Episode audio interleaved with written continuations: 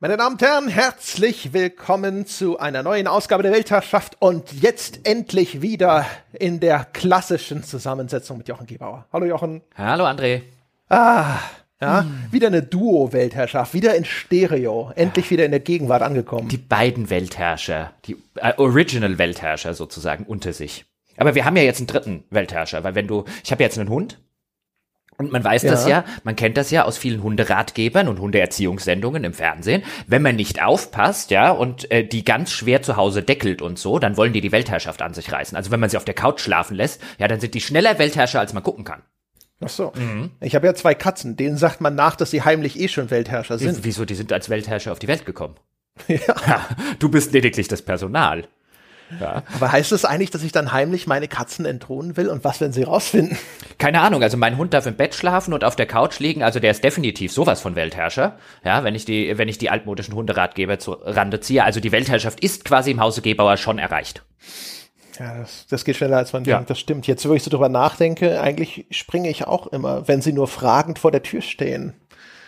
Oh Gott. Ja. Wird mir gerade wieder meine, meine Rolle im großen Weltgeschehen klar. Schnell sprechen wir über was anderes. ja, wobei, der, der, der Unterschied zwischen Hunden und Katzen in der Hinsicht ist ja, wenn mein Hund einen Daumen hätte, würde er sein Hundefutter selbst aufmachen. Wenn deine Katze einen Daumen hätte, würde sie es trotzdem dich machen lassen. Warum auch nicht? Also ja. Warum sollte sie sich bemühen? Herablassen. ja. Sie ist doch was Besseres und sie weiß es auch. Ja, natürlich. Warum sich herablassen und das zu machen? Ach ja, Weltherrschaft. Weltherrschaft, da bin ich wieder. Ja. Ja, hier ja, stehe ich und kann nicht anders. Genau. Fühlt sich doch gut an. So, wie fangen wir denn an mit der Weltherrschaft? Welche Themen wollen wir besprechen? Ich kann ein ganz kurzes Update geben und zwar über die Bäckerzahlen. Die Leute wünschen sich das immer oh. wieder, weil sie alle zu bequem sind, wie die Katzen, um selber auf Patreon und Steady einfach kurz nachzuschauen. Nein, wer ist denn, wer wird denn so bequem sein, dass er das nicht selber ab und zu mal macht? Also insofern, wie viel haben wir denn? genau, also wir stehen jetzt bei, meine Damen und Herren, 5722 Bäckern Stand heute 3.11.2020. 2020. Und das ist 24 Bäcker über unserem bisherigen Höchststand aus 2019, kurz bevor Jochen in die Auszeit gegangen ist. Uh, das heißt also, Ah, dann, dann haben wir, ich habe wirklich, muss ich an dieser Stelle mal zugeben, André weiß das ja schon, dass ich solche Sachen derzeit und auch während meiner Auszeit wirklich nicht gemacht habe, wie mich näher mit Bäckerzahlen und so weiter auseinanderzusetzen, weil wir gleich noch ein bisschen dazu äh, äh, kommen, warum das so ist. Deswegen war mir die Zahl jetzt auch neu, weil ich relativ absichtlich gerade auf sowas dann nicht gucke, damit ich nicht jeden Tag wieder so oder jeden zweiten Tag da sitze, oh, schon wieder drei weniger, oh, jetzt fünf dazu oder so. Ähm, das ist auf Dauer nicht ganz so gesund, zumindest für mich nicht. Ähm, aber das heißt ja, es sind welche weggegangen, als ich als ich, als ich weggegangen sind, ja, sind Jochen-Fans abgesprungen, die sind alle wiedergekommen mhm. und sogar noch mehr. Das heißt, es wissen Leute, wie cool ich bin, ohne uns je gehört zu haben. Das ist korrekt, genau. Yes! Und äh, umgekehrt, andere Lesart ist, dass wir jetzt genau beziffern können, wie viele Bäcker du wert bist, nämlich ungefähr 100. Aber es waren 110 Dollar Bäcker, hoffe ich. es waren auch, es waren die wichtigsten Bäcker. Ja, ja, natürlich. Da hat man auch wirklich gemerkt, dass da tragende Säulen ja, fehlten auch. Nein, nein, nein, andersrum wird ein Schuh draus. Weißt du, wie viele weggelaufen wären, wenn sie nicht gewusst hätten, der kommt demnächst wieder? Ha! Ja, das ist äh, in mhm. der Tat, ja. Also ich habe ähm, äh, umgekehrt bei mir war es so, ich habe natürlich Anfang des Jahres obsessiv diese Bäckerzahlen verfolgt äh, und mich hat das natürlich alles extrem nervös gemacht damals. Mhm. Und als ich dann aber gemerkt habe, okay, der Schwund hört so langsam auf. Das hat sich jetzt stabilisiert. Danach habe ich dann auch in der Zeit, während du weg warst, habe ich dann nicht mehr drauf geschaut, weil da fand ich das dann normalerweise schaue ich da so immer drauf und das, das gucke ich mir halt an aus Interesse, wie man sich Dinge interessiert halt so anschaut. Äh, in der in der Zeit, als du weg gewesen bist am Anfang oder sowas, das hat mich gestresst tatsächlich. Und ich habe dann auch irgendwann beschlossen, ich schaue da jetzt nicht mehr drauf. Das sieht nicht so aus, als ob da jetzt irgendwas ganz Schreckliches passiert, wo ich jetzt irgendwie eingreifen oder gegensteuern müsste. Das ist jetzt rum, das war's. Damit musste dich jetzt nicht mehr auseinandersetzen und dann habe ich es auch gelassen, weil da war es dann wirklich eher so, nee, das, das nicht auch noch. ja, das kann ich aber gut nachvollziehen, weil irgendwie ist es, ist es bei mir schon in der Zeit, wo ich noch da war, zu einer zu einem Stressfaktor geworden, wo ich dann irgendwann von, von Steady und von Patreon kommen Mails rein, immer wenn jemand sein Abo, ein Abo neu abschließt oder ein Abo kündigt. Und am Anfang habe ich total gerne diese Mails verfolgt, weil natürlich, oder was heißt am Anfang, die ganzen ersten Jahre, weil natürlich sie ausnahmslos in der Regel positiv waren, weil du halt ein ordentliches Wachstum gehabt hast. Und dann war das so ein, ein Quell der inneren Freude, immer mal wieder, ach, da kommt die nächste Mail mit einem Abo äh, äh, dazu. Und das war so schön. Und gerade kriege ich das mit, weil wir beim, beim Buchpodcast eine, eine kleine, eine kleine Steady-Kampagne angefangen haben. Und Falco freut sich gerade wie so ein kleines Kind drüber. Und ich sehe mich da äh, und erkenne mich davon vor ein paar Jahren wieder. Und irgendwann wurde es halt wirklich zu einem Punkt, ich weiß gar nicht, wie das passiert ist, wo es eher stressig geworden ist, weil dann kommt natürlich, ist das, ist das Wachstum so ein bisschen abgeflacht und dann kommen auch häufiger mal Kündigungen rein. Und dann hast du natürlich auch mal wieder solche Phasen, wo mehr Kündigungen reinkommen über ein paar Tage oder ein paar Wochen als Neuabonnementen. Und irgendwie ist es mir dann passiert, dass ich irgendwie in so, immer so einen Zustand reinkam, oh Gott, ist das jetzt irgendwie der Punkt, wo wir irgendwie nach unten fallen? Und waren das jetzt nicht mehr als äh, äh, letzten Monat um die gleiche Zeit? Warte mal, das muss ich mal ganz schnell checken und so. Und äh, dann wurde es wahrscheinlich so ähnlich, wie es dir ging, als ich dann, als ich dann weg war, zu einem echten Stressfaktor da reinzugucken. Auch wenn unter dem Strich überhaupt nichts Schlimmes passiert war, aber irgendwie so ein Dauerstresslevel gefahren, das war ungesund. Ja, wir haben ja sogar in der Vergangenheit haben wir ja noch immer versucht, irgendwie diese Zahlen zu interpretieren. Also, äh, woran liegt's? Ja, ist das, ist das Programm in diesem Monat schwach gewesen? Äh, Gab es irgendwelche externen Faktoren? Ja, oder sind die Spiele-Releases nicht da? Äh, ist es gerade zu warm? Ist gerade Urlaubssaison oder sonst irgendwas? Und man hat ja dann schon auch damals in den Diskussionen gemerkt, es, das macht keinen Sinn, weil du kannst aus dieser, diesen Daten wirklich nichts rauslesen. Also wenn jetzt was total Ungewöhnliches passieren würde, wenn das jetzt auf 20 Prozent der Bäcker sind auf einmal weg, dann würde man schon sagen, ja, wahrscheinlich, wahrscheinlich ist da irgendwo ein Problem. Aber diese, diese normalen Schwankungen zu hinterfragen, zu analysieren oder auch nur zu glauben, man könnte dagegen großartig was ausrichten, ist Quatsch. Ja, oder überhaupt nur zu glauben, dass sie wahrscheinlich was anderes sind als statistisches Rauschen. Also reine Varianz einfach, die gemacht ist und, und bedingt ist durch die Anzahl der, äh, die schiere Anzahl der Menschen. Ähm, und bei 5700 irgendetwas, ähm, wie es jetzt zuletzt war, dann hast du halt einfach mal, weißt du, dann, wenn, wenn mal fünf kündigen oder wenn mal zehn in einer Woche kündigen, dann mag das ungewöhnlich für uns jetzt aussehen, ist aber wahrscheinlich rein statistisch in drei Jahren bei der Menge von Bäckern kommt das halt so und so oft einfach ganz normal vor. Ähm, und da wirken wahrscheinlich viele Sachen einfach wie so ein Outlier, die einfach nur ganz normale statistische Normen sind. Und das kann einen dann ein bisschen in den Wahnsinn treiben und deswegen gucke ich da nicht mehr rein. Ja. nee, also wie gesagt, also ich jetzt, äh, nachdem ich da wieder entspannter bin, äh, gucke ich halt ab und zu mal drauf. Also meistens, wenn ich am, äh, wenn ich mit die Steuer mache, dann muss ich ja sowieso auf Patreon vorbeischauen, um dort so ein paar äh, Kontoauszüge mehr oder weniger abzufotografieren. Und dann schaue ich halt auf die Zahlen und rechne die auch mal wieder zusammen und guck so. Oder jetzt habe ich es halt einfach für die Weltherrschaft gemacht und sowas. Aber das mache ich jetzt halt eben in diesen Monatsabständen und jetzt nicht irgendwie, oh, was ist denn heute oder morgen oder sonst irgendwas. Ja, ich mach, ich, ich, ich warte einfach, bis du, du wirst schon kommen. Ja, entweder mit der Jubelmeldung wie heute, ja, oder mit einem, du Jochen, wir müssen reden. genau. Hast du, hast können, du zufällig? Wir können uns dich nicht mehr leisten. Ja, genau. Hast du zufällig noch äh, theoretisch irgendwas anderes vor in deinem Leben? Lass uns doch mal über deine Lebensplanung reden. Sehnst du dich nach neuen Herausforderungen? ja. Nee, aber das war, also ich habe auch, wir hatten ja damals noch drüber gesprochen, ähm, Ende vergangenen Jahres, also ich habe mir wirklich nie Sorgen darum gemacht, wirklich nicht. Also es sagt sich im Nachhinein einfach, aber ich habe mir 0,0 Sorgen darum gemacht, dass irgendetwas wirklich Schlimmes passiert, wenn ich ein halbes Jahr nicht da bin. Ähm, ich weiß, du hast dir natürlich Sorgen gemacht und ich hätte mir an deiner Stelle wahrscheinlich auch mehr Sorgen gemacht als in der, in der umgekehrten Konstellation, aber ich dachte auch, es wird bestimmt eine kleine Delle geben, eine wirklich kleine, die war sogar noch größer, als ich gedacht hätte. Ähm, was ich jetzt gar nicht hier als Schulterklopfen meine, sondern ich hätte gedacht, so 30, 50 Leute wirst du halt haben. Aber für den Rest, wir haben ein starkes Programm, finde ich. Ja, muss das natürlich auch denken. Wir haben ein starkes Programm, wir haben starke Leute an Bord dieses Programms, wir haben coole Sachen. Ähm, wenn ich mal ein paar Sonntagspodcasts oder Wertschätzung und so weiter nicht fehle, dann kannst du und Seppe, äh, äh, könnt es keinen Deutsch schlechter äh, äh, machen und coole Themen rausfinden und so weiter. Also ich habe mir da halt null Sorgen gemacht, weil ich mir, weil ich wusste, die Qualität wird nach wie vor super sein. Und wenn die Qualität gut ist, also Content ist King nach wie vor, und wenn die Qualität gut ist, werden die Leute nicht abhüpfen. Zumindest nicht für, für äh, zufriedene Leute, für fünf Euro oder fünf Dollar im Monat. Ähm, die hören nicht was auf, bloß weil ihnen eine Persönlichkeit irgendwie fehlt in der Diskussion mal hier oder mal dort. Und deswegen habe ich mir da, habe ich mir da 0,0 Sorgen gemacht und ist äh, quasi genauso gekommen, wie ich, äh, wie ich gedacht habe. Das ist übrigens einer der Fälle, wo ich echt froh bin, recht gehabt zu haben. Ja, ja, ja, ich habe das auch exakt so Ja. gesehen und es gibt keinen Grund für die Leute, sich äh, alte Weltherrschaften aus zum Beispiel dem Januar anzuhören, um das zu überprüfen.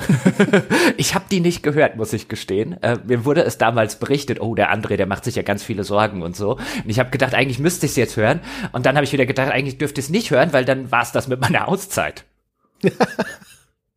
Es ist ja. Äh, Ich dachte, Es ist schon dachte, eine ja. so äh, antike Geschichte. Ja, die Überlieferungen äh, aus äh, einer Zeit, die schon so lange zurückliegt, den kann man ja eh nicht mehr vertrauen. Das stimmt. Da weiß man ja gar nicht mehr. Historische Authentizität ist ganz schwierig in, in, in Ganz der schwierig. heutigen Zeit. Insbesondere in der heutigen Zeit mit den ganzen Fake News und so. Ja, Ist auch die Beleglage ist da sehr dürftig. Äh, das war eigentlich, nö, das ist alle, alles ziemlich glatt und äh, geschmeidig äh, über die Bühne gegangen und niemand hat sich gedacht. Und wer dir vorher vielleicht so eine Tablette ins Glas getan hat, weiß ja auch keiner. das weiß man nie. Ja, Ich heutzutage. trinke alles, was man mir hier hinstellt. Das Unbesehen. wiederum kann ich bestätigen. Sogar mit verbundenen Augen.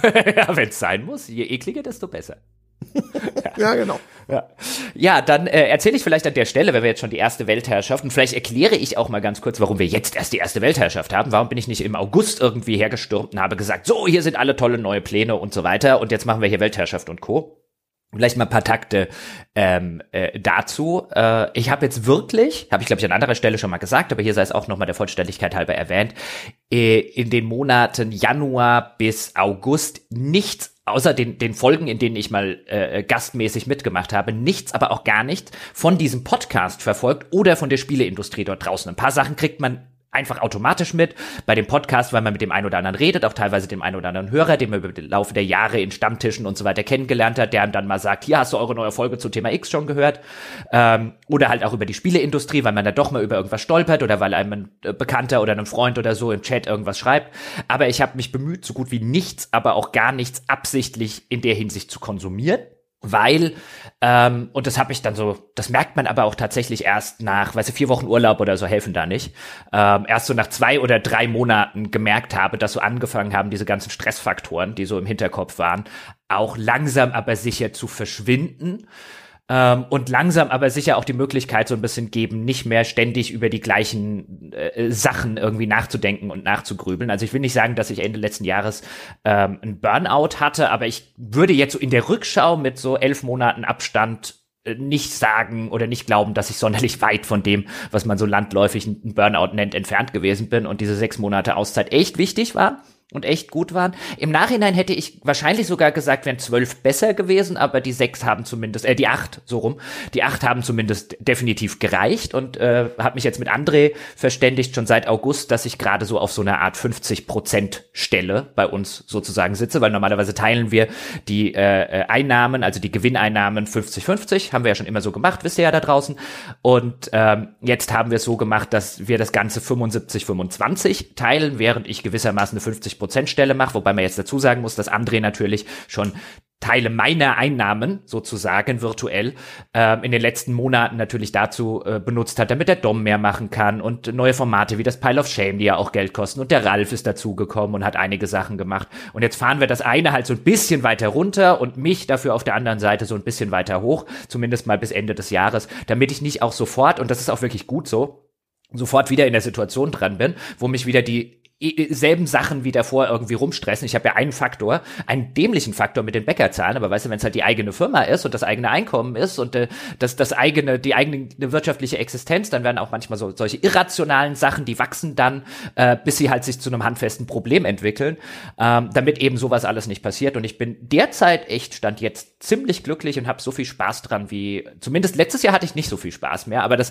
das lag halt wirklich daran, dass halt echt viele Sachen dazugekommen sind und dass das wahrscheinlich bis zu einem, bis zu einem gewissen Grad auch eine, eine Überarbeitung jetzt weniger mal von der Zeit an sich ist, als einfach über die, mit den ganzen Dingen, Problemen und so weiter, die man halt äh, nebenbei als Firmeninhaber auch noch jonglieren muss. Das Puh stand jetzt. Ja, ich musste da dran denken. Ich habe mit dem Ralf, Adam und ach Gott, jetzt fällt mir der Name nicht mehr ein, das war ein ehemaliger Mitarbeiter von Crytek, mit dem habe ich eine Folge zu Crunch gemacht und habe in der Vorbereitung auf die Folge zu Crunch gelernt, dass es zumindest die wissenschaftliche Theorie, Hypothese gibt, dass du, wenn du, also dass quasi die Auszeit nach dem Crunch die Länge des Crunches benötigt, damit du hinterher wieder auf 100% Leistung bist. Also ein Jahr gecrunched und danach ein Jahr Pause, damit du wieder auf 100% bist.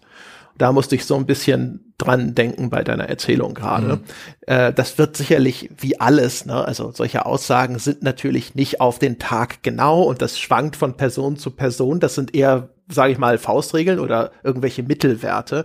Aber das bestätigt ja so ein bisschen auch deine Erzählung. Ne? Wir haben ja jetzt schon, sage ich mal, ziemlich viel Gas gegeben und das über einen relativ langen Zeitraum hinweg und es braucht dann halt auch einen langen Zeitraum, um das wieder irgendwie auszugleichen. Ja, zumal ich glaube, dass davor, also bevor wir das hier gemacht haben, war ich ja ähm, bei der GameStar und dort, weißt du ja auch noch, war insbesondere, äh, war eigentlich die ganze zwei Jahre, wo ich dort war, ziemlich Vollgas in der damaligen Zeit, war ja auch eine große Umbruchsgeschichte äh, und dann noch mit der Chefredaktion und so weiter dazu. Ich glaube halt auch da, weißt du, die Auszeit danach, ähm, in der ich ja was anderes gearbeitet habe, das war ja auch wieder keine richtige Auszeit, dann unser Projekt wieder von vorne hochgefahren. Also ich glaube, das erstreckt sich nicht nur die letzten zwei Jahre, wenn man das jetzt denken könnte, hier im Rahmen von The Pod, sondern ich glaube, das war, das waren Sachen, die ich mehr oder weniger seit 2014 mit mir rumschleppe. Und wo es echt mal notwendig mal war, äh, ein paar Monate gar nichts zu machen.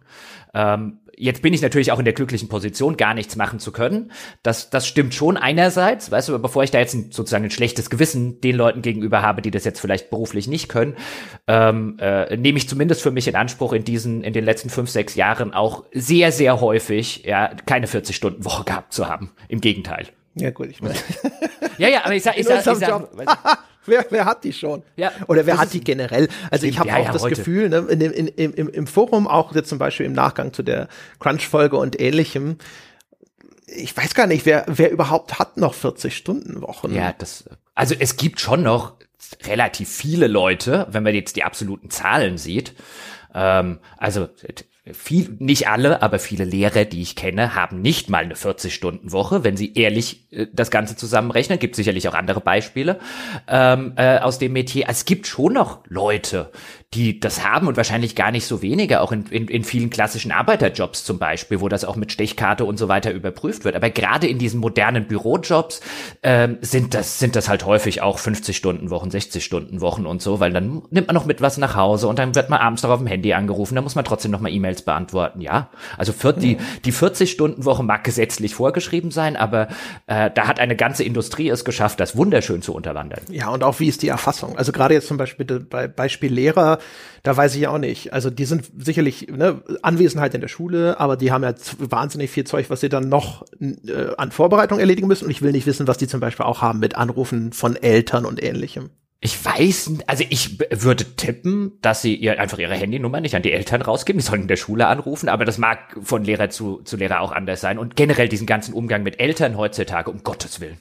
Ja, also ich glaube, der engagierte Lehrer hat keine 40 Stunden. Nein, der, der engagierte Lehrer hat garantiert mehr. Aber äh, nicht jeder Lehrer oder keine Ahnung, bei den Grundschullehrern, die werden ein bisschen weniger Arbeit zum Beispiel zu Hause haben und bei dem Korrigieren von Klassenarbeiten, als das jetzt vielleicht ein zwölfte Klasse Englischlehrer besitzt.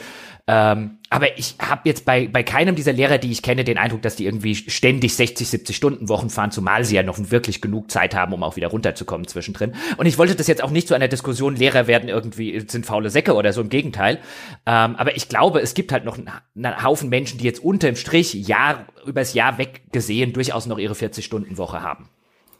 Glaub, glaub, das sind gar nicht so wenige, aber es sind wahrscheinlich zu wenige dafür, dass wir uns, als, als, uns als Gesellschaft darauf geeinigt haben. 40 Stunden sind schon okay. Ja. Ja, und der Witz ist ja auch, diese 40-Stunden-Woche, das kam auch bei der Crunch-Episode raus, die hat sich entwickelt, weil man festgestellt hat, dass das sozusagen die Zeit ist, die man optimalerweise eine Arbeitskraft machen lassen sollte damit sie nicht durch Überarbeitung über die Zeit ineffizienter wird. Also es hat nichts damit zu tun, dass das jetzt äh, eine große Errungenschaft des Altruismus gewesen ist, sondern auch da steckt sozusagen nur eine Erkenntnis dahinter, dass man so seine, äh, seine Humanressource am besten einsetzt. Ja, es ist auch, also auch da jetzt wieder mit, mit vielen, vielen Monaten Abstand gesehen. Äh, ich wäre jetzt immer jemand gewesen, der zumindest so insgeheim gedacht hätte, na ja, so Burnout und so weiter. Man kann sich aber auch ein bisschen anstellen. Weißt du, ich komme aus einer, ich komme aus einem Arbeiterelternhaus, Eltern eine Metzgerei gehabt. Wenn du, mein Vater, der ähm, als kleiner Junge vertrieben worden ist und dann aus dem Nichts äh, sich ein eigenes Geschäft aufgebaut hat, irgendwas von 40-Stunden-Woche erzählt hättest oder von Burnout oder so, weil man zu viel arbeiten muss oder dann, dann wäre dir so gewissermaßen an die Kehle gegangen, hätte dich für bescheuert erklärt und mit den ganzen Kommunisten, da konnte er sowieso nie was anfangen, mit 40-Stunden-Woche und so weiter, man muss doch was arbeiten. Also so wirklich diese klassische Wiederaufbaus-Arbeitsethik, die hier in dem Lande herrschte und aus eigener Hände Arbeit und da muss man halt so viel investieren, wie es halt immer muss. Und das, das nimmt man ja schon so ein bisschen zumindest mit und ich hätte jetzt immer bei solchen Sachen wie Überarbeitung, Überlastung und so hätte ich eher gesagt, na ja, so ein, die, man kann sich vielleicht auch anstellen. Und jetzt so im Nachgang ist es ganz interessant, wie, wie sie, wie man die Symptome dann bewertet. Nämlich, man hat die gar nicht erkannt irgendwie selber. Man hat vielleicht irgendwie so ein diffuses Gefühl von einem, dass man ständig irgendwie im Stress ist. Aber so dieses, dass du eine extrem hohe Reizbar oder niedrige Reizbarkeitsschwelle hast, dass du nicht mehr richtig runterfahren kannst, dass du nicht mehr richtig ausgeruht bist. So diese ganzen Sachen, die hätte ich vor, also weißt du, die, die hat, hätte ich letzten November gar nicht so richtig wahrgenommen. Da hätte ich gesagt, ich bin ausgeruht. Hey, wir können hier arbeiten und so weiter. Ich habe ja lang genug geschlafen oder so. Und jetzt mit dem mit dem Blick von heute, sozusagen von Gegenwartsjochen auf Vergangenheitsjochen, würde ich halt einfach sagen, du brauchst dringend eine Auszeit, mein Freund. Und das hat halt echt zu lange gedauert eigentlich, bis man, bis man auf den Trichter gekommen ist. Aber das Interessante ist wirklich, die Symptome kann man eigentlich erst nachvollziehen, nicht wenn man selber dran leidet, sondern wenn man selber dran gelitten hat, weil wenn man selber dran leidet, merkt man sie gar nicht. Immerhin hattest du einen klugen Vergangenheitsandreh, der dir gesagt hat, das ist vielleicht keine schlechte Idee mit der Auszeit. Ja, boah, ja, Vergangenheitsandreh war vielleicht mal klug. Gegenwartsandreh ist ja echt immer noch ein Dummkopf. Ja, das ist lange vorbei. Ja, ja, ja, ja, ja. ja. Zwischenzeit. Kaum war ich mal sechs Monate nicht da. Acht. ja. Also die Kopf nur mit YouTube vollgespült. Ja, ja, ja. Wieder nur, wieder nur Unsinn gemacht hat, er sich mit Müllermilch das Hirn weggesoffen. Ganz genau. Ja. Ja, aber so viel zum, zum Stand der Dinge. Und falls jetzt übrigens irgendjemand denkt, so 50 Prozent und so, also, das haben wir jetzt erstmal so gemacht, auch weil wir jetzt nicht im ersten Schritt gleich mal wieder hingehen wollten und zum Beispiel sagen wollten, bei, ich glaube, bei Dom oder so war es äh, so gewesen, Dom, du machst jetzt doch wieder weniger, ja, und kriegst ab jetzt auch weniger Geld, weil Jochen ist ja wieder da. Das wäre auch ein bisschen arschig Dom gegenüber gewesen. Und zweitens, weil es halt bei mir gerade durchaus viel Sinn ergibt, äh, zu sagen, ein, ich lasse es jetzt erstmal langsamer angehen. Was nicht bedeutet, dass ich tatsächlich nur zweieinhalb Tage die Woche hier am PC sitze, sondern im Gegenteil, jetzt die ganzen letzten Wochen eigentlich, glaube ich, jeden Tag am PC war aber wir jetzt keine neue Gehaltsnachverhandlung oder so führen, weil es wirklich in den ersten Monaten jetzt ganz sinnvoll und ganz nützlich ist, dass ich jederzeit sozusagen im Hinterkopf die Option hätte zu sagen ein, ich bin dann mal einen Tag mit dem Hund draußen. Und das hilft jetzt halt, dass ich nicht wieder sofort in diesen Trott komme. Ich muss noch, ich muss noch, ich muss noch, ich muss noch, ich muss noch, weil das wäre, ich glaube, das wäre gefährlich. Das klingt jetzt so wie in irgendeiner Drogenrehabilitation. Ganz so schlimm ist es jetzt wirklich nicht. Aber ich will halt echt auch aufpassen, dass ich nicht wieder an den Punkt komme. Weil ich glaube, wenn ich wieder an den Punkt käme, müsste ich mir irgendwann die Frage stellen, ob das Projekt hier für mich gesund ist. Und da will ich nicht hinkommen. Ja, genau. Also ich kann das bestätigen. Ich habe zwischendrin auch gedacht, so, macht schon recht viel. Aber es ist, äh, es ist ja quasi, ich glaube, so habe ich es auch dann für mich irgendwo verstanden. Du machst halt einfach genau das, was du willst, solange du willst. Und wenn du sagst, nö, dann machst du halt nichts. Ja. Und es gibt kein Genöle oder aber wir bräuchten doch und du musst doch und wieso nicht und was ist denn und ich es wäre echt gut und am Dienstag oder sonst irgendwas, sondern bist du halt einfach jetzt quasi frei wie ein Vogel. Ja, genau. Also es hilft halt, also zumindest mir hilft halt wirklich, habe ich festgestellt, diese, diese, diese, Fre also nicht die Freiheit, ja, schon einerseits richtig, aber eben diese, dass, dass quasi nicht sich Verantwortung auf Verantwortung auf Verantwortung oder To-Do auf To-Do auf To-Do irgendwie rumstapelt. Weil wenn ich, wenn ich dauerhaft irgendwie acht, ich muss noch's im äh, Kopf habe, zusätzlich zu dem, was ich jetzt mache, dann ist das was, was ich gemerkt habe, was mich echt extrem stresst. Und ich glaube nicht, dass wir in diesem Projekt dauerhaft dazu umhinkommen, dass ich diverse To-Dos zu tun habe, aber wir sollten mit dem Stapeln oder ich sollte mit dem Stapeln Stapeln vorsichtig sein. Und dann hilft es wirklich, wenn du diese gedankliche Hintertür hast, ich kann jederzeit äh, sozusagen mal einen Tag oder zwei gehen, weil ich habe ja mein vereinbartes Pensum sozusagen schon gemacht. Genau, ja. Ja, und wie gesagt, also ich bin da momentan jetzt auch eigentlich ganz gut eingegroovt und eigentlich ist es im Moment sogar so von dem Arrangement ganz angenehm, weil wir uns bei ganz vielen Dingen dafür nicht mehr groß abstimmen. Also, weißt du, ich, ich mache mit Dom die Planung dessen, was er in diesem Monat zum Beispiel an Podcast so vorhat oder sowas. Das mache ich. Ich frage vorher, ob du Input hast oder sowas, aber dann mache ich das einfach.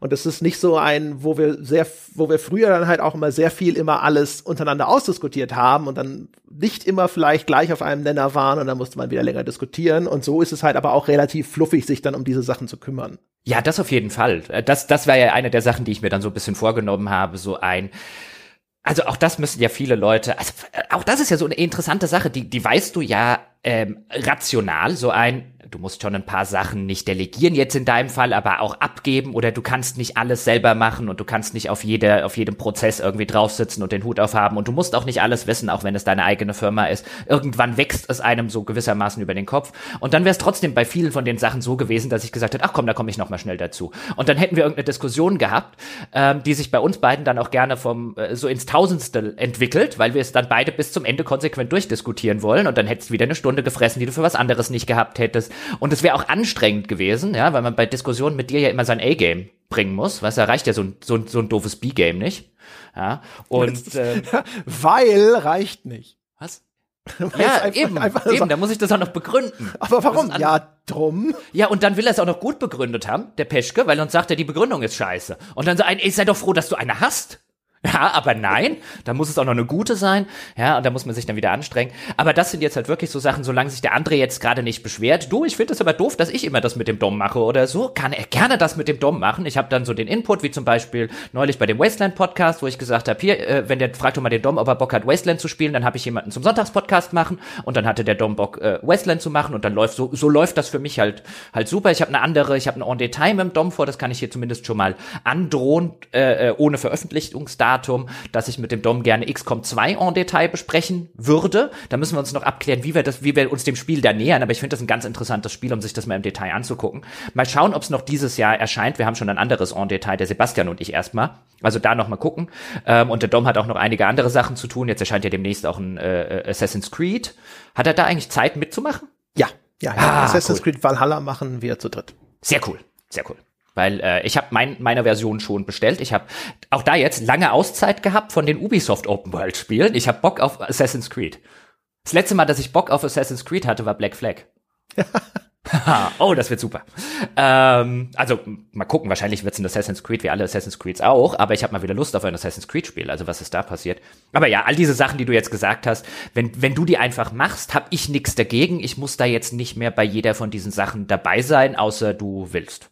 Und genau. solange ich, ich kenne ja André dann auch wieder, André will das doch dann gerne immer noch machen und dann kann er einfach machen und muss mich da nicht irgendwie, weißt du, dann äh, Input und den Rest, äh, äh warum, warum auch nicht? Es wäre ja auch, weißt du, ist eigentlich auch bescheuert, dass wir beide uns dann lange darüber unterhalten, welche Wertschätzung der Dom jetzt machen soll. Ähm, das kannst du was, genauso gut alleine mit dem Dom zusammen, besser gesagt, entscheiden. Da das stimmt. Also das ist jetzt wahrscheinlich auch nicht, der, das ist wahrscheinlich nicht das, wo wir jetzt auch in der Vergangenheit irrsinnig lange diskutiert hätten oder sowas, aber nur so als ein Beispiel. Ne? Also es ist momentan einfach auch so, wie wir es aufgeteilt haben, ist ganz fluffig und äh, früher haben wir uns, glaube ich, auch selber viel Zeit und Nerven gekostet, indem ja. wir halt auch wirklich dann sehr viele kleine Punkte und es gibt ja manchmal auch einfach Entscheidungen, da gibt's immer ein Für und Wider und es gibt nicht ein klares, eindeutiges, das ist richtig und dann hat man da wirklich sehr viel diskutiert. Ja, und nein, aber doch und mm, und so weiter. Ja, einfach, einfach, äh, vielfach einfach machen. Ich sehe es gerade so ein bisschen eben an dem, an dem, äh, an der Steady-Kampagne des Buchpodcasters. Wer sich dafür übrigens interessiert, ja, äh, buchpodcast.de slash Abo, äh, damit das mal untergebracht ist. Aber da kümmert sich halt hauptsächlich der Falco drüber, weil das hier halt mein, mein äh, äh Bread and Butter Job ist. Und äh, übrigens, weil die Frage dann das ein oder andere Mal kam, ähm, äh, äh, ob ich jetzt irgendwie dann, wenn, wenn der Buchpodcast irgendwie mehr Folgen macht oder so, ob ich dann hier weniger mache. Nein, das ist nicht der Plan und deswegen soll auch erstmal nur der Falco bei noch mehr Folgen, falls die denn kämen, falls wir da das nächste Ziel erreichen, sich erstmal äh, ausschließlich darum kümmern und deswegen geht auch das ganze Geld erstmal direkt nur an Falco. Ähm, und da bin ich auch ganz cool mit, weil ich es auch dem, dem Falco sehr gönnen würde, ähm, wenn er damit sozusagen seine Kasse als Freiberufler auch ein bisschen aufbessern könnte und einfach mehr Zeit in, in, in dieses, äh, äh, in dieses Hobby, Schrägstrich, in diesen, äh, ja, in diesen, in diese Berufung, die er da als Autor gefunden hat, stecken kann. Ähm, also da muss niemand Angst haben, dass wenn der Buchpodcast irgendwie weiter durch die Decke geht, ich hier irgendwie beim, beim Games-Podcast irgendwie wegfalle. aber bei, bei da sehe ich es halt gerade, da sind so viele Stellen gerade dabei, wo der, wo der Falco halt einfach sozusagen beim Stretch Goal mal was entschieden hat oder so. Und mein, so der, der erste Instinkt ist ein, oh, ich hätte da auch noch eine Idee oder oh, das hätte ich ein Stück weit anders gemacht und ich hau mir dann die ganze Zeit so auf die Finger und sage, Klappe halten. Nicht überall einmischen wieder. Ja, nicht, nicht überall den Daumen drauf haben wollen. Lass es. Ja, der Falco macht das schon gut. Das ist schon, also, das ist wahrscheinlich, also in dem Prozess bist du wahrscheinlich weiter als ich, sage ich jetzt mal. ja, also es ist auch, es ist auch, ist auch schwierig, ja, so Kontrolle abzugeben. Ja. ja. Es ist schwierig, aber kann, kann sehr befreiend sein. Sehr schön. Es ist noch eine Frage, die wurde mir auch schon, während du weg warst, sehr häufig gestellt, offen und die Leute fragen nämlich, was ist denn eigentlich aus dieser Search 2 Geschichte geworden. Da war ja eine Begleitung mhm. und am Schluss mhm. eine abschließende Reportage geplant. Ja, die Reportage ist natürlich der Auszeit erstmal zum Opfer gefallen. Das wäre auch äh, ja, wär vor allem der Krankheit im Dezember. Das war ja auch der der nicht geplante und überraschende Teil stimmt, des Ganzen, der stimmt. einige Pläne dann leider durchkreuzt hat. Stimmt, den Dezember, den ich noch krankheitsbedingt ausgefallen bin, äh, den hatte ich schon wieder völlig vergessen. Äh, der hätte aber eh nicht gereicht. Also ganz ehrlich, einen, einen Monat, auch da jetzt mit ein bisschen Abstand da drauf zu gucken, wenn ich mir die Masse an Audiomaterial alleine angucken, die Masse an Notizen alleine angucke, ähm, da hätte der eine Monat nicht gereicht. Also da müsste man offen gestanden zwei Monate müsste man da Hauptzeit da rein investieren. Und der ist erstmal der Auszeit zum Opfer gefallen, jetzt dem der Tatsache zum Opfer gefallen. Das, das Blödeste, was ich als erstes hätte wieder annehmen können, auch wenn natürlich da die meisten Leute drauf äh, gewartet haben, ist aus den genannten Gründen äh, diese Reportagegeschichte, weil dann wäre ich innerhalb von Rekordzeit äh, garantiert äh, äh, wieder an dem Punkt gewesen. Nicht, weil mir die Reportage an sich keinen Spaß gemacht hätte oder so, sondern weil ich mir dann äh, sozusagen sofort wieder das, den dicksten Brocken aufgeladen habe, wo es viel klüger wäre und auch jetzt viel klüger ist, mit kleineren Brocken wieder anzufangen und erstmal wieder so richtig in Tritt und in Fahrt reinzukommen.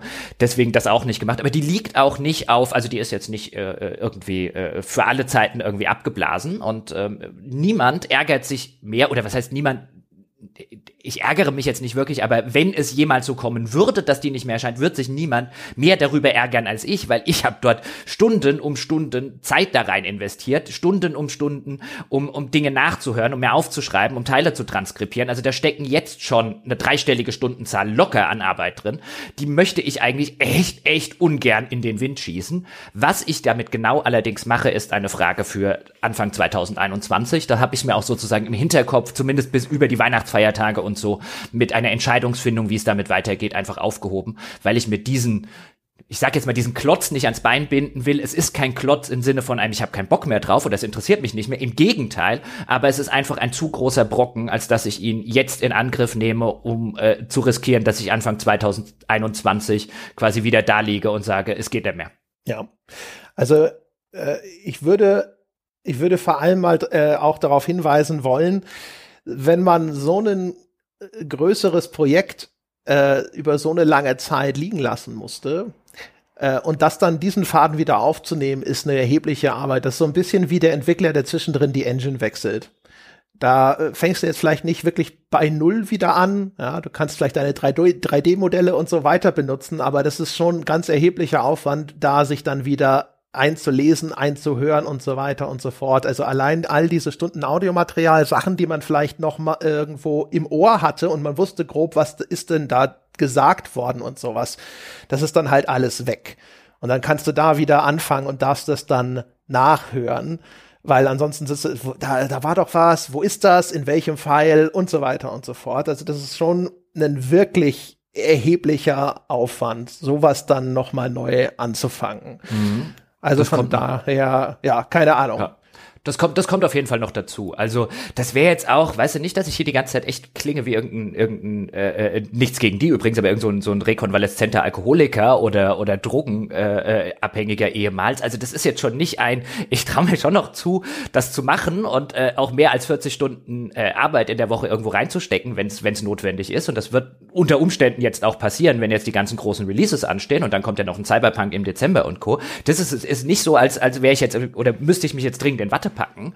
Aber das ist halt einfach ein Brocken, der halt noch on top käme zu Dingen, die wir dann halt auch schon machen wollen oder auch schon machen sollten, wie jetzt ein Cyberpunk oder wie jetzt ein, ein Assassin's Creed oder so, auf die ich auch tatsächlich Bock habe, dass ich mir das halt gedanklich erstmal für ein bisschen später aufhebe und ein bisschen mehr die saure Gurkenzeit, ähm, um dann zu entscheiden, was damit passiert. Und da muss ich auch einfach, das ist halt auch so eine, so eine, so eine, vielleicht eine Eigenart von mir wenn ich jetzt anfange, mir darüber Gedanken zu machen, dann äh, kann ich mein Gehirn nicht mehr ausschalten in der Hinsicht. Dann, dann macht sich das Gedanken und dann macht sich das die nächsten paar Wochen lang darüber Gedanken und dann, dann kommt das immer wieder irgendwie reingespukt und dann kommt der Gedanke und so, was machst du denn damit und wie kannst du das und so weiter machen und dann, dann, was es klingt ein bisschen doof, aber dann habe ich halt so Gehirnarbeit und die kann ich gerade nicht unbedingt brauchen, beziehungsweise würde ich gerade besser nutzen.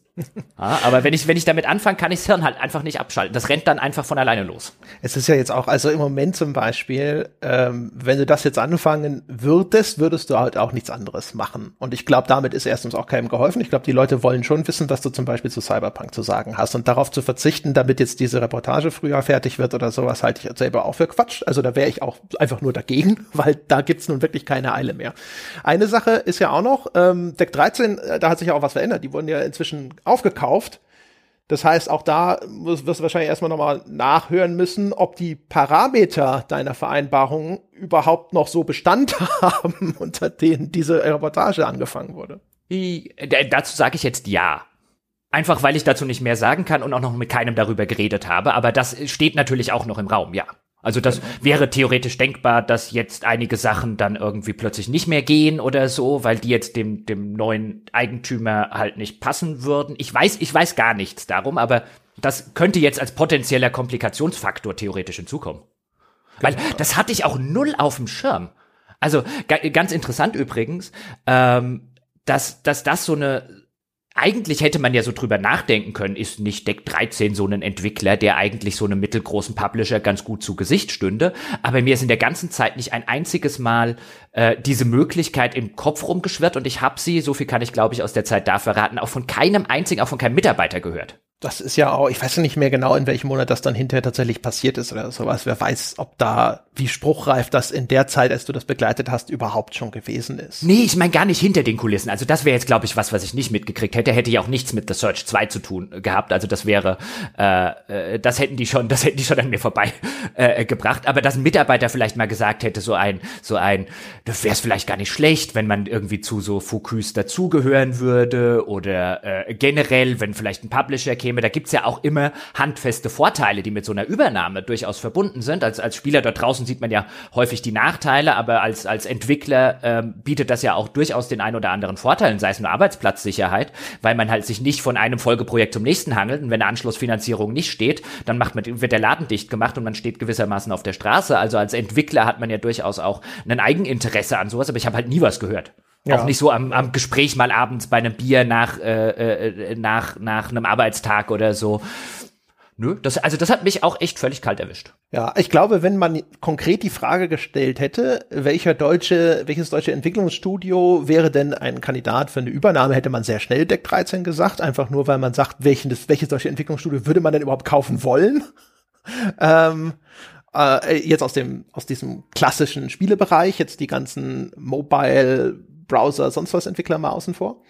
Ähm, aber das ist halt auch, glaub, wir haben im Podcast selber zum Beispiel, glaube ich, sogar diese Frage nie gestellt, weil wir meistens das dann eher noch mal eine Ebene höher aufgehängt haben. So welcher große Publisher ist denn Übernahmekandidat oder sowas? Ja, aber auf jeden Fall, das ist, aber das, das ist mal eine andere Diskussion für einen anderen Tag, weil ich finde halt gerade dieses, was, was, was, was ja gerade wirklich ein bisschen grassiert, so unter dem Radar, ist ja wirklich, dass die mittelgroßen Publisher äh, sozusagen den Markt ein bisschen konsolidieren, indem sie die mittelgroßen Entwickler aufkaufen, die vor einiger Zeit noch unabhängig waren. Ähm, und wo man schon sieht, dass offensichtlich die mittelgroßen Publisher auch der Meinung sind, ähm, da müssen wir jetzt unsere Pfründe ein bisschen absichern. Ähm, und wieder so eine, so eine Phase, auch im Großen übrigens dann mit Microsoft und Bethesda, aber wie so eine Phase des Aufkaufens äh, besteht, die wir zuletzt vor, vor etlichen Jahren hatten. Also da ja. dieser Zyklus des Kaufens und Verkaufens und Indies und so weiter, muss man mal eine eigene Folge zu machen, glaube ja, ich. Ja, oder wie viele sich da jetzt vielleicht auch hübsch machen für ein, auf eine eigene Übernahme spekulieren, indem sie sagen, wenn wir jetzt viele äh, Entwicklungsstudios oder auch Marken in uns vereinen. Vielleicht ist dann hinterher ein Microsoft ja auch interessiert daran, uns zu kaufen. Und wenn wir jetzt hier irgendwie Studios, die schon solide Marken haben, günstig mitnehmen können, äh, mit dieser Zukunftsperspektive ist das dann vielleicht auch etwas, wo man drüber nachdenkt. Klar, aber das, das, das auf jeden Fall auch. Aber ich glaube, du siehst zum Beispiel bei Focus, jetzt machen wir es ganz kurz, aber ich glaube, du siehst bei Focus die, die Sache, ihr Haus- und Hofentwickler Cyanide wurde ihnen ja von Big Ben weggekauft. Das heißt, die haben nicht mehr so viele Haus- und Hofentwickler und ich glaube, es gibt auch nicht mehr so viele unabhängige Studios jetzt in Europa wie Deck 13, die Spiele in diese, auf diesem Level äh, machen können und Erfahrung da haben können. Und ich glaube, die sagen sich einfach, na, wenn jetzt ein Big Ben oder wer auch immer uns noch Deck 13 wegkauft, dann haben wir irgendwann nicht mehr die unabhängigen Entwickler, die wir die ganze Zeit hatten. Die hatten ja eine ganze Latte an unabhängigen Entwicklern und jetzt sind plötzlich Cyanide, ist ihr, ihr, ihr Haus- und Hofentwickler weg. Wenn jetzt noch ein Deck 13 weg wäre, was hätte denn Fokus dann danach noch. Die hätten am Ende noch die Marken, aber die hätten die Teams nicht mehr. Also sagen die, kaufen wir lieber, bevor es jemand anders kauft. Das ist, glaube ich, die Ratio. Gleiche Prozess ist ja auf AAA schon vor Jahren abgelaufen. Es gibt ja kaum noch unabhängige AAA-Studios, ein paar gibt's noch, aber nicht mehr so viele, weil halt auch da, da wurde alles erstmal aufgekauft und zu Inhouse-Studios umgewandelt. Und dann ist das eigentlich ja nur logisch, dass sowas sich dann eine Ebene tiefer sozusagen auf diesem Double-A-Level dann auch irgendwann abspielt. Mhm. Dass dann da auch die Hersteller sagen, na ja, ne, solange wir das finanziell gestemmt kriegen und ein Focus kann halt nicht einen Remedy oder sonst wen aufkaufen, sondern dann kauft man halt ne, das, was jetzt sozusagen in deren Brieftaschengröße und auch ihr Portfolio entspricht. Und das ist dann, also da ist sicherlich Deck 13 eine gute Wahl. Ja, und was THQ Nordic übrig gelassen hat. Ja, wobei THQ Nordic ja witzigerweise vor allem Marken kauft und auch Studios, aber weniger Studios, so vom Gefühl her. Ne? Man hat das Gefühl, dass die vor allem so ein IP-Portfolio aufsaugen und dann schauen, im Nachgang schauen sie jetzt anscheinend, wie sie dann aus diesen Marken auch yeah. Spiele machen. Ja, aber ich habe so den Eindruck, sie kaufen die Marken und danach kaufen sie Studios, von denen sie denken, dass sie die Marken umsetzen können. Ja, genau. Und so ein bisschen schauen. wie so eine Black Forest Games oder so, die können ja wirklich was machen. Die sind ja, sind ja keine, keine, keine, keine unfähige kleine Klitsche oder sowas. Also wir haben ja durchaus Studios auch in Deutschland, die, die, die durchaus eine gewisse Expertise haben und auch Spiele in dem, auf dem Level stemmen können, den jetzt wahrscheinlich ein THQ Nordic haben will. Aber ich finde da, wie du schon sagst, die, die, die Herangehensweise ist weniger ein, es, oder es scheint eher so zu sein, als unabhängig Teams und Marken zu kaufen und die dann untereinander irgendwie zu verheiraten. Ja, ja, also die scheinen halt andersrum so ein bisschen drauf zu schauen, so wir brauchen diese Marken, die schon mal irgendwie so eine Art Grundumsatz oder eine Grundaufmerksamkeit garantieren und wir finden dann schon jemand, der die Spiele dazu macht.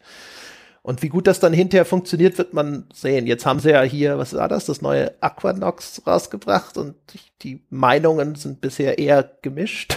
Und auch das Darksiders ist jetzt nicht so dass man das Gefühl hat, da knallten überall die Korken und die Feuerwerksraketen stiegen. Aber sie haben ja auch durchaus noch hochkarätige Studios und dann muss man erstmal abwarten, was dann aus der Ecke kommt. Ja, also zumindest bislang ist äh, THQ Nordic jetzt noch nicht durch, ich sag jetzt mal, Weltklasse-Spiele aufgefallen. Ja, genau, also, also durch. Mal gucken. Ja, mal schauen. Also bin, bin mal echt gespannt, wo die Reise mit denen so hingeht.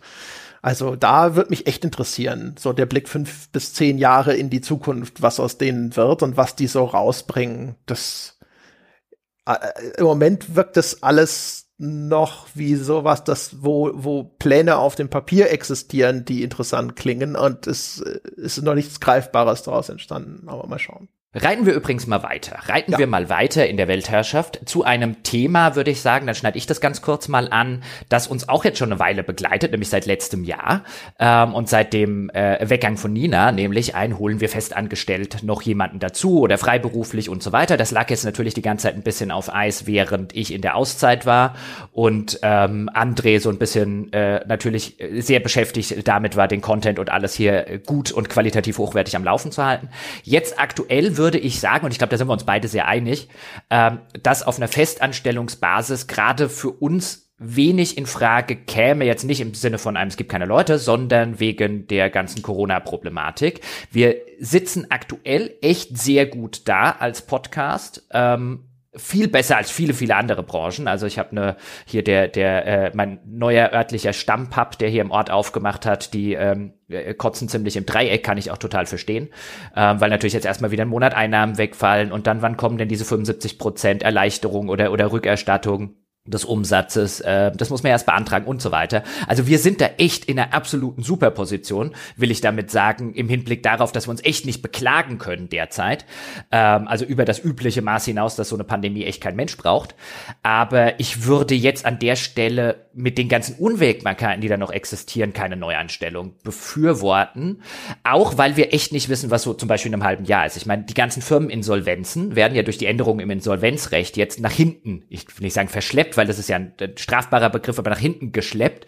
Ähm, sowas wie Entlassungen, die jetzt vielleicht aus Kurzarbeiten und so weiter irgendwann re äh, resultieren. Ich glaube, diesen ganzen Fallout dieser Pandemie, den werden wir frühestens Anfang 2021 sehen. Und ich wäre ungern in einer Position, dass wir dann den Fallout auch merken, weil Leute arbeitslos werden, weil Leute weniger Geld haben und dann vielleicht an Podcasts oder so sparen, ähm, wenn ich gerade jemanden neu eingestellt hätte und am Ende sowas sagen müsste wie ein, uh, ob wir das nach der Probezeit noch weiter oder so machen können. Also in der derzeitigen Lage würde ich sagen, lass uns auf bis Anfang 2021 warten. Lass uns warten, was jetzt nach dieser zweiten Welle hier passiert und ob danach irgendwie ein Impfstoff zur Verfügung steht oder ob danach zumindest sich direkt wieder die dritte, noch größere Welle ankündigt, weil in solchen Unwägbarkeiten finde ich es für beide Seiten unfair, da jetzt was zu machen und insbesondere wenn jetzt vielleicht dieser Kandidat noch einen sichereren Job oder so verlassen würde oder zumindest einen Job, wo eine Abfindung fällig wäre oder so, da würde ich jetzt wenig tun. Wie siehst du das, André? Ja, genauso. das weißt du ja schon. ja, aber ich habe jetzt als Moderator stelle ich nur Fragen, deren Antwort ich schon kenne. Genau. Wie als Anwalt. Nee, da sind wir uns ja einig. Ich habe, äh, witzigerweise kann ich mal ganz kurz erzählen, ich habe tatsächlich, äh, während du weg warst, tatsächlich mal ganz vorsichtig bei ein, zwei Leuten gefragt, nur für den Fall, dass du sagst, ich komme einfach nicht mehr an den Punkt, ich habe einfach keinen Bock auf den Scheiß, ich komme nicht wieder. Und äh, dann äh, hat sich das aber ja zum Glück alles erübrigt.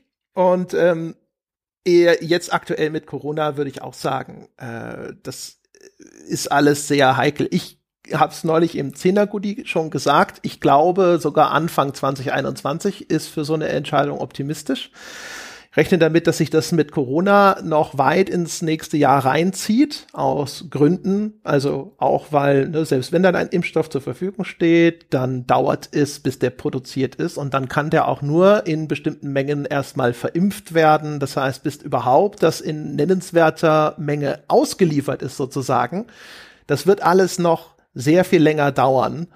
Und ähm, aus den Gründen ist es halt extrem unwägbar. Also auch gerade die wirtschaftlichen Folgen, das kommt alles erst noch. Also dass das so richtig spürbar durchgreift.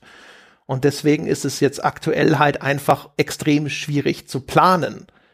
Äh, wir, also auch zum Beispiel, wenn wir jetzt über eine Festanstellung sprechen, würden wir ja auch eben zum Beispiel dann sagen, okay, aber dann machen wir dann, was muss, können wir dieses oder jenes Format dafür weiterführen oder nicht? Das ist ja dann auch so eine Abwägung zum Beispiel. Ne? Die Kosten, die jetzt durch diese Stelle entstehen, müssen wir das dann vielleicht an anderer Stelle einsparen? Kommt ein bisschen drauf an, wie viel dann diese Festanstellung kosten würde. Und dann ging es dann zum Beispiel darum, ja, welches Format äh, könnte man dann vielleicht nicht mehr weiterführen, damit das hinterher finanziell alles einen Sinn ergibt. Und all sowas, das kannst du aktuell meiner Meinung nach nicht sinnvoll entscheiden. Und dann stehst du nämlich hinterher Mitte 2021 auf einmal von einer völlig veränderten Situation und sagst, ja, Moment, das habe ich mir aber alles so nicht vorgestellt. Jetzt muss ich jetzt irgendwo doch wieder den Rotstift rauskramen. Und das sind alles Scheißentscheidungen, die man nicht treffen will. Hm. Ja, damit, damit wäre, äh, also die, äh, nach wie vor, wir haben es, glaube ich, auch mit, mit so äh, äh Überlegungen, wir haben es, glaube ich, noch ganz gut. Also viele Firmen haben viel größere Scheißentscheidungen zu treffen wegen Corona. Also insofern ähm, ähm, wollen wir uns jetzt auch nicht über Gebühr beschweren oder sollten wir nicht. Oder es sollte zumindest nicht so wirken, weil wir tun es ja eigentlich nicht. Es gibt ähm, genug Leute, die sind jetzt schon so unmittelbar betroffen. Auch davon ja, ja. hatten wir es da im 10-Dollar-Goodie neulich. Ne? Also Leute, jetzt Gastronomie oder sowas. Und um Gottes Willen. Also wir sind auf Rosen gebettet im Vergleich zu den Segmenten in der Wirtschaft, die jetzt schon unmittelbar direkt durch den Lockdown äh, betroffen sind. Also wir sind wirklich, im Moment sind wir in einer extrem komfortablen Position. Aber es ist halt, also man, man übernimmt ja eine Verantwortung, wenn man jemanden einstellt. Es gibt ja Firmen, die stellen Leute ein, ob, für, wo sie eigentlich schon wissen, dass die Stelle in zwei Monaten wieder wegrationalisiert wird oder sonst irgendwas und das sagen sie den Leuten aber nicht, ne, weil sonst wird es ja auch keiner vielleicht annehmen und so weiter und so fort und sowas finde ich halt scheiße, finden wir scheiße, sondern wenn wir jemanden einstellen, dann immer mit der Perspektive halt, dass wir sagen, jawohl, mit dir wollen wir jetzt in Zukunft zusammenarbeiten. Punkt. Und dafür müssen aber dann halt auch die Voraussetzungen gegeben sein. Gut, so viel zu Corona. Genau. Ach, es ist sowieso zu viel Corona derzeit. Also, also gut, das sieht das RKI auch so. ja. Ja, man kommt an diesem, dem Thema ja, ja. überhaupt nicht großartig vorbei. Ne? Also wir haben ja sogar mehrfach gesagt, wir wollen das nicht über Gebühr irgendwo äh, in den Podcast jetzt einschleppen sozusagen. Aber es ist halt, es strahlt halt einfach ab in alle Bereiche und dementsprechend kommt es halt auch immer mal wieder aufs Tableau. Ja, reden wir noch aber über, was kommt noch so aufs Tableau? André, ich glaube, du kannst von, von äh, zwei neuen Formaten, beziehungsweise einem neuen Format, einem demnächst hoffentlich neuen, und sogar einem dritten, von dem du aber eigentlich noch gar nicht viel verraten willst, sondern nur so ein bisschen anteasern, weil so einer bist du. Ja, äh, ich glaube, ja. du hast drei Sachen zu erzählen. Ja, ja. machst du es, machst du es, mach's in der Reihenfolge bitte. Ja, also das Ganze, das Unspannendste, weil es äh, parallel zu dieser Weltherrschaft erschienen sein wird, ist, äh, wir haben einen Prototypen für ein neues Format, der heißt Mein Spiel ist kaputt. Und das ist eine Kooperation äh, mit dem Podcast vom Dominik Ehrenberg, unserem Webentwickler, äh, der auch unter anderem als Spielejournalist äh, schreibt für Zockwork Orange. Ähm, und der hat einen Podcast namens Mein Scrum ist kaputt, denn der Dominik ist eigentlich hauptsächlich Scrum Master, also jemand, der in der agilen Softwareentwicklung tätig ist. Und der macht eben ein Spin-off zusammen mit dem Ralf Adam namens Mein Spiel ist kaputt. Und da geht's auch eben um die Feinheiten der Softwareentwicklung, diesmal eben konkret Spieleentwicklung. Und wie der Titel schon verrät, es geht vor allem auch so ein bisschen darum, was sind denn die Fallstricke, was läuft schief, was äh, sind Sachen, die jetzt wirklich in der konkreten Produktion von Spielen immer wieder vielleicht falsch angegangen werden oder zu Problemen führen. Und in der ersten Folge, die jetzt schon zeitgleich erschienen ist, da geht es um die Vorproduktion, also um die Phase der Vorproduktion. Und dann sprechen die beiden äh, darüber, welchen Sinn hat diese Phase überhaupt, was wird da gemacht und was sind eben die gängigen Fehler, die gemacht werden in einer Vorproduktionsphase. Und das kann man sich jetzt einfach schon mal anhören. Und das ist so eine Koop, genauso wie wir es zum Beispiel auch mit zehn Jahre klüger machen oder sowas. Das erscheint dann sowohl bei uns als auch eben äh, bei den Kollegen von Mein Scrum ist kaputt. Ich habe es selber noch nicht gehört. Das hast du ja so ein bisschen mitbetreut hinter den Kulissen. Ich bin aber schon sehr gespannt, weil äh, der der Dominik ist ein guter und äh, dem Ralf ja mit seinem wunderschönen ja so raus ab an, an manchen Stellen durchblitzenden hessischen Akzent ja und seinem Fachwissen, dem würde ich auch zuhören, wenn er über Kaffeemaschinen redet. Ja, also ich habe ja. die Folge natürlich schon gehört. Ich fand die sehr schön. Also das, äh, das war so das Ding, wo ich so gesagt habe, jawohl, das ist cool. Es hat noch jetzt natürlich ein, zwei Überschneidungen. Ich habe mit dem Ralf mal einen Podcast gemacht, so über quasi den kompletten Produktionszyklus eines Spiels und da haben wir auch natürlich über die Vorproduktionsphase gesprochen. Jetzt erzähl doch nicht noch die Überschneidung. ah, aber das ist, das ist, meine Damen und Herren, live in Action hier, Diskussionen, die wir gerne hinter den Kulissen führen, ist ein, wir sitzen so häufig da und sagen, darüber hatten wir aber schon in der Folge von vor zweieinhalb Jahren geredet und dann sagt einer, so meistens ich, ein, ja, aber das, äh, ich glaube, das können wir jetzt noch mal im Detail oder so machen, weil außer uns erinnert sich die wenigsten Leute noch an Dinge, die wir vor zweieinhalb Jahren gesagt haben. Und da ist André immer so der Aber, Aber, Aber. ja, ja, gut. Ah, das ist, das ist diese Transparenz, von der wir immer reden. Ja, ja, ich sag's Das Authentische.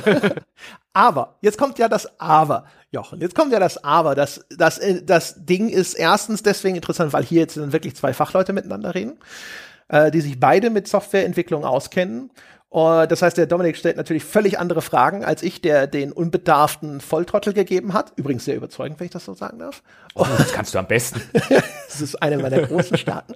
uh, und äh, zum anderen haben sie auch wirklich viele, viele schöne Beispiele. Sie haben, äh, sie ziehen Parallelen zu der Vorproduktionsphase von Herr der Ringe und dann wiederum bei der Hobbit-Verfilmung und äh, erklären, warum dann auch der Hobbit so viel schlechter, sage ich jetzt einfach mal so. Ich sag's mal, wie es ist, einfach so viel schlechter geworden ist als die Original Herr der Ringe äh, Trilogie und Because Peter Jackson didn't give a fuck. Also die erklären das auch, leiten das auch her über die Fortproduktionsphasen dieser beiden Produktionen. Ja, wahrscheinlich hat er da schon keinen Fuck gegeben. Genau. Und dann eben ziehen sie da die Parallelen zu der Spieleentwicklung und sowas. Und das ist noch mal eine andere Diskussion. Es ist also für Leute, die da sitzen und in der nächsten Diskussion über, äh, wie Spiele produziert werden, auf einmal wie Checker wirken wollen, ist es der richtige Podcast. Der ist sehr schön. Uh.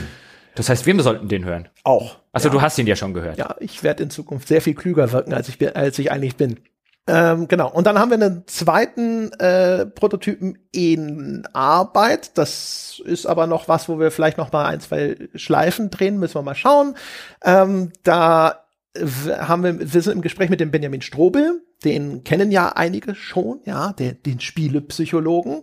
Und äh, der hat uns vorgeschlagen, einen Podcast über den er schon selber lange gebrütet hat und er will eigentlich sowas machen wie das Spielelexikon, ja, also die Buchstaben des Alphabets durchgehen und dann interessante typische Spielebegriffe nehmen und die dann äh, kurz erläutern und dann aber auch jeweils diskutieren. Ja, was bedeutet dieser Begriff? Wird er vielleicht normalerweise ganz anders verstanden? Was ist denn da eigentlich dahinter? Ja, und welche interessanten Diskussionen schließen sich an das Ganze zum Beispiel an? Also wenn man jetzt sagen würde, wir fangen mit A an und dann würde man als ersten Begriff zum Beispiel AAA nehmen dann haben wir ja in der Vergangenheit schon gesehen, alleine die Definition ist ziemlich schwierig greifbar. Was ist denn AAA? Wo verläuft die Demarkationslinie zu dem, was ständig als AAA bezeichnet wird? Jedes einzelne Studio hat eine eigene Vorstellung davon, was denn AAA tatsächlich auszeichnet, angefangen von so viel kostet es, bis äh, das bekommt eine Durchschnittswertung von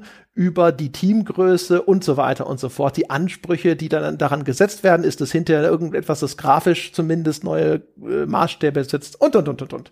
Und das ist ja nur ein Beispiel für viele Begriffe, die wir im Spielealltag häufig auch einfach mal so benutzen, ohne dass man weiter groß drüber nachdenkt, was verbirgt sich denn dahinter eigentlich so an Bedeutungswelten oder an anschließenden Diskussionen.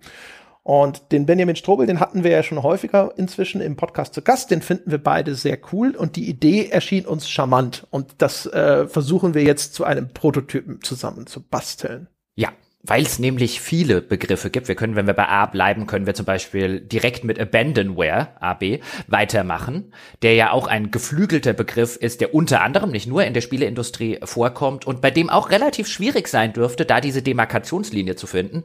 Mal unabhängig davon, dass, glaube ich, der ein oder andere Hörer und die ein oder andere Hörerin noch gar nicht weiß, was mit dem Begriff so wirklich genau gemeint ist. Das hat man vielleicht mal irgendwo mitbekommen, im Gegensatz jetzt zu AAA, der relativ bekannt sein dürfte. Und da gibt's einige ganz interessante Sachen. Was ist denn da überhaupt die rechtliche Position oder rechtliche Situation bei, bei Abandonware? Was gilt eigentlich wirklich als Abandonware? Diese ganzen Abandonware-Seiten da draußen, sind das nicht in Wirklichkeit ziemliche Raubkopierer-Seiten, die nur keinen interessieren? Und, und, und. Da gibt's einige wirklich, wirklich interessante Dinge und äh, die man da besprechen kann, auch in wechselnder Besetzung mit dem Ben dann, vielleicht mal der Sebastian, vielleicht mal du, vielleicht mal ich. Ähm, da gibt es vielleicht mal zu dritt. Da gibt es, glaube ich, äh, in dem in dem Format, das gibt relativ viele coole kleine Diskussionen her, die für sich keinen Sonntagspodcast oder so hergeben würden, aber durchaus spannende Themengebiete abfeiern. Also das finde ich ein sehr sehr schönes Konzept. Das hast du mir gesagt, als es der Ben gepitcht hat und ich war da gleich dabei. Ich habe aber gesagt, der muss einen besseren Namen finden als das Spielealphabet. ja, genau. Ja, wir sind ha, ja schon bei halt, Spiele Lexikon angefangen. Ich glaube. Ja, aber das klingt so wie mein erster Bauernhof. Ich glaube, inzwischen ist auch der aktuelle Vorschlag, ist den Folgentitel zu machen A wie und dann Begriff. Also A wie Abandonware oder A wie AAA, dass die Folge so heißt. Und dann ist es halt B wie, weiß ich nicht, Bimbis oder. Blutwurst. Ja, genau, so, ja. ja. ja. Gut, aber Baby Blutwurst finde ich gut. Das wäre wär ein Podcast, auf den ich äh, klicken würde. Übrigens zu deiner, die, die, die abschließende Frage oder Definition zum Thema AAA lautet selbstverständlich, wie äh, die des Richters in den USA damals, der urteilen musste, was Pornografie ist. Und der es gesagt hat mit einem, ich kann es Ihnen nicht erklären, aber ich weiß es, wenn ich sehe. Ja, genau. Mhm. Ja, das ist also, das ist äh, sozusagen im Anrollen ähm, und dann vorsichtiges Anteasern ist. Ich hatte in früheren Weltherrschaften in diesem Jahr habe ich zwei Sachen hatte ich in Aussicht gestellt und das eine war, dass ich auch schon eine Idee hatte zu einer Reportage. Die Idee habe ich immer noch, die finde ich immer noch sehr cool. Äh, da ist natürlich jetzt in den letzten Monaten nicht so wahnsinnig viel vorangegangen, weil das recht belebte Monate waren. Und jetzt bin ich gerade am gucken, ob ich mit dem Daniel Ziegner mich zusammentun kann, um zum ersten Mal quasi zu zweit sowas zu produzieren, weil das ist ein ziemlich umfangreiches Ding, was ich da im Kopf habe. Und ähm, das ist aber eigentlich nur so der Zwischenstand und mehr will ich immer noch nicht verraten, weil ich niemandem einen Floh ins Ohr setzen möchte, äh, wo die Leute hinterher sagen, was ist denn damit, was ist denn damit? Und umgekehrt auch niemand enttäuscht sein soll, wenn es dann hinterher nicht klappt. Wir gucken gerade, ob wir das überhaupt vernünftig organisiert kriegen, auch was unsere Zeitpläne, Terminpläne angeht. Und falls wir da mal wirklich so weit sind, dass wir sagen, okay, wir haben jetzt wenigstens, wir haben wirklich angefangen, es ist wirklich konkret, dann verrate ich auch, worum es geht. Und eine andere Sache, die ich in der Vergangenheit schon mal sehr konkret in Aussicht gestellt habe, war ein ausführliches Altbier zu Outlaws, wo ich ja auch angefangen hatte, mit ehemaligen Entwicklern zu sprechen. Und da sage ich ganz ehrlich, das ist ein Projekt, das lief gerade so sehr stark zu der Zeit, als dann mein Vater gestorben ist. Und ähm, da will ich gerade einfach nicht wieder ran. Das erinnert mich sehr an diese Zeit. Und da geh, dazu kehre ich zurück, wenn ich das Gefühl habe, dazu kehre ich jetzt, möchte ich jetzt wieder zurückkehren. Sehr gut. Meine Damen und Herren, ich sage Ihnen auch, ich weiß es schon, diese große Sache, die er keinem erzählen will, die hat er mir vor dieser Aufnahme kurz erzählt und ich, äh, äh meine Reaktion äh, kann man irgendwie, wie, wie würdest du meine Reaktion zusammenfassen? Be begeistertes Entsetzen, ja, ja, ja, das trifft es ziemlich gut. Ja, also meine Damen und Herren, der kommt, also begeistert, weil das, wenn du das machst, total super ist und ich will das morgen hören. Ach was, ich will das jetzt sofort hören. Entsetzen dahingehend, weil ich muss jetzt schon mal, wenn ich nachher einkaufen gehe, bringe ich noch ein paar, äh, äh, äh paar Großpackungen Taschentücher mit und Kleenex und so, weil dieses Teil der Tränen wird ein. ich, ich weiß gar nicht, wo ich anfangen soll. Mein Gott, ich, wir müssen eine Krankenschwester einstellen. Ja, wie gesagt, es gibt nur, es gibt ein, gibt ja Gründe, warum ich noch äh, da so äh, ungewöhnlich zurückhaltend bin. Das wird, das wird absolut fantastisch. Ich muss jetzt, ich versuche ja nur gerade das richtige Maß zwischen Begeisterung, ja, und und zwischen diesem Anstachelnden. Ja, willst du wirklich? Ja, willst du wirklich, äh, damit du losrennst? Ich weiß ja mittlerweile den, den, den Sweet Spot, wo man den treffen muss. Ja, genau. Es wird der ja. beste The Pod Release 2023. ja. und danach fliegt das in die Luft. ja, das ja. ist what could possibly go wrong. Ach ja, jetzt haben wir das jetzt haben wir das schön angeteased, also ich vor allen Dingen. Ja, ich habe äh, Gott sei Dank keine hohen Erwartungen geschaffen. Jetzt wird garantiert niemand da sein. Was ist das wohl, was er sich dort, was er dort machen will? Will er US-Präsident in vier Jahren werden? Ja, will er CDU-Vorsitzender werden? Was könnte es sein? Vielleicht wird er Virologe. Wer weiß. Boah, also unter den genannten am liebsten Virologe, aber auch nur irgendwie in so einer Online-Uni gekauft am besten. Also ich, ich würde ich würd ja CDU-Vorsitzender nehmen, gegen den März gewinnt jeder. ja, aber den, den, der, der, der wird ja erst gar nicht und überhaupt. Und außerdem für den haben sie doch schon den Parteitag verschoben. ja, da hat er sich ja so gefreut. Ja. Ach, hat er sich gefreut. Ach, der kleine Friedrich. Ja, ja, ja. Wollte, ja, der kleine Friedrich hat einen Wutanfall im Bälleparadies bekommen. Ich meine, das ist der, äh, der, der schnellste Weg in die Unwählbarkeit. Also wenn man da nach Abkürzungen Was? sucht. Was Fried, äh, Friedrich Merz? Ja. Aber äh, wurde Friedrich Merz schon jemals gewählt? Der hat doch immer jede Wahl verloren. Der hat wahrscheinlich als Klassensprecher schon die Wahl verloren. ja, das, das sage ich. Also falls er da auf dem Parteitag dann doch irgendwelche Mehrheiten finden würde, wäre das wahrscheinlich das letzte Mal. das erste und das letzte. Ja. Ah, gut, jetzt haben wir noch Friedrich Merz gedisst, das kann man immer mal machen. Ja, also da bin ich auch für jederzeit für zu haben. Ja, gut. Dann würde ich sagen, das war's mit der äh, Weltherrschaft von heute. Ja, auch äh, abgeschlossen damit, dass wir nicht wollen, dass Friedrich Merz sie an sich reißt. Ja, der äh, Friedrich Merz in jedem öffentlichen Amt gilt es zu verhindern. So. Friedrich Merz als Bundestrainer. Zählt das als öffentliches Amt? Ja, in Deutschland schon. Okay. Ja, das kann er von oh. mir aus machen, ist mir egal. Es wären halt, nein, es wären halt lustige drei Wochen. Ja, und schreiend am Seiten ausstehen kann er gut. nee, die halbe Setzung. so, also besser wird's nicht, meine Damen und Herren. Das war's mit der Weltherrschaft für dieses Mal. Ich hoffe, Sie hatten Freude beim Zuhören. Vielen Dank an alle da draußen, die unter unseren äh, Unterstützern weilen. Ähm, und wenn nicht, ne, vielleicht Vielleicht ist das ja jetzt so der Moment, wo sie sich sagen, warum eigentlich nicht? Äh, ähm, in diesem Sinne, vielen Dank und bis zum nächsten Mal.